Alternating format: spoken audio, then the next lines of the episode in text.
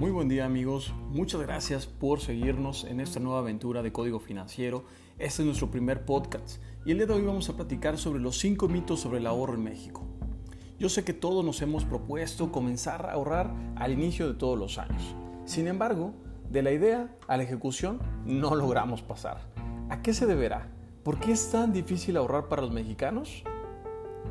Bueno, veamos, todos reconocemos la importancia de iniciar este hábito, de contar con dinero para una emergencia, de ahorrar para el futuro, pero a la vez tenemos una gama de pretextos o justificaciones por los cuales no lo hacemos. Voy a mencionar algunas y ustedes me dirán cuáles seguramente ustedes han usado en más de una ocasión cuando alguien los invita o les ofrece algún tipo de ahorro. No, sabes que ahorita no me alcanza, apenas si tengo para mis gastos. Bueno, lo voy a hacer cuando termine de pagar mis deudas. Ahora que termine de pagar las mensualidades de mi auto, las mensualidades de mi casa o que termine con algunos pagos de la tarjeta de crédito. O la mejor de todas. ¿Para qué quieres ahorrar dinero? No te vas a llevar el dinero a la tumba. Mejor me lo gasto ahora y vivo la vida. De nada sirve ahorrar. ¿Alguna de estas les suena familiar?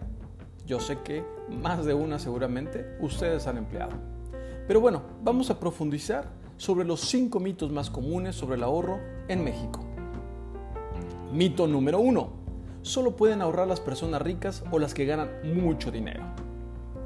Totalmente falso. El secreto del ahorro no es tanto la cantidad como la constancia. Es decir, ahorrar no es un privilegio o un pasatiempo de gente a quien le sobra el dinero. Es más bien un tema de propósito de disciplina. Eh, por ejemplo, Pónganse ustedes a pensar cuando han deseado hacer ejercicio, comer saludablemente. Al principio cuesta mucho trabajo. Lo mismo pasa con el ahorro. Pero cuando te haces del hábito y generas esa disciplina, lo llegas a hacer. Así también el ahorrar es un hábito saludable para tu vida y no es un tema exclusivo de gente rica. Mito número 2. Si el monto es pequeño, no sirve de nada. Totalmente falso. Poco a poco, poco a poco se pueden conseguir grandes cosas. No hay cantidad pequeña. Lo importante es comenzar a generar el hábito.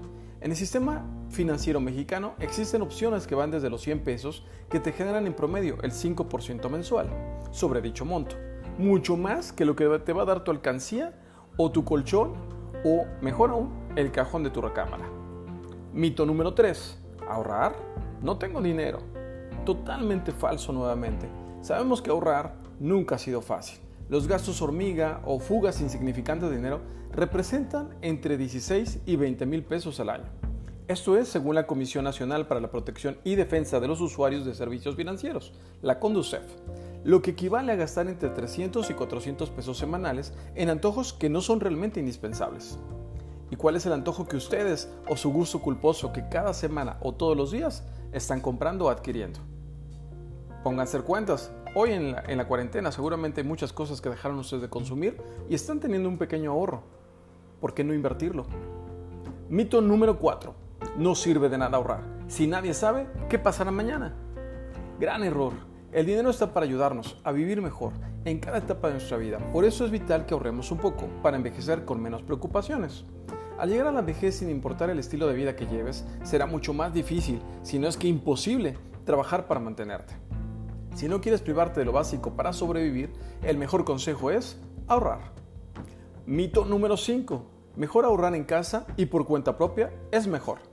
Totalmente falso. Existen muchos motivos por los cuales no es la mejor idea guardar dinero en tu casa. Entre ellas te destaco la seguridad, la no generación de intereses o rendimientos y sobre todo la tentación continua de disponerlo en cualquier momento. ¿Cuántos de ustedes tienen ahí un dinerito guardado y en la menor provocación dicen, ay, lo voy a tomar y lo vuelven a, gastar. Existen muchos esquemas de cuenta en el sistema financiero que te brindan seguridad, generación de rendimientos según el plazo y monto, y hasta cierto punto disponibilidad de tus recursos según tus objetivos. Por ello, lo más importante es establecer el objetivo de tu ahorro, para así brindarte la mejor asesoría del mejor esquema que se adecua a tus necesidades. Esperemos que los mitos por los cuales no has iniciado tu ahorro se hayan hecho a un lado y comiences a partir de hoy a dar ese primer paso. Te esperamos en nuestra siguiente grabación. No olvides seguirnos en nuestras redes sociales y nuestra página principal www.codigofinanciero.com. Nos vemos la próxima.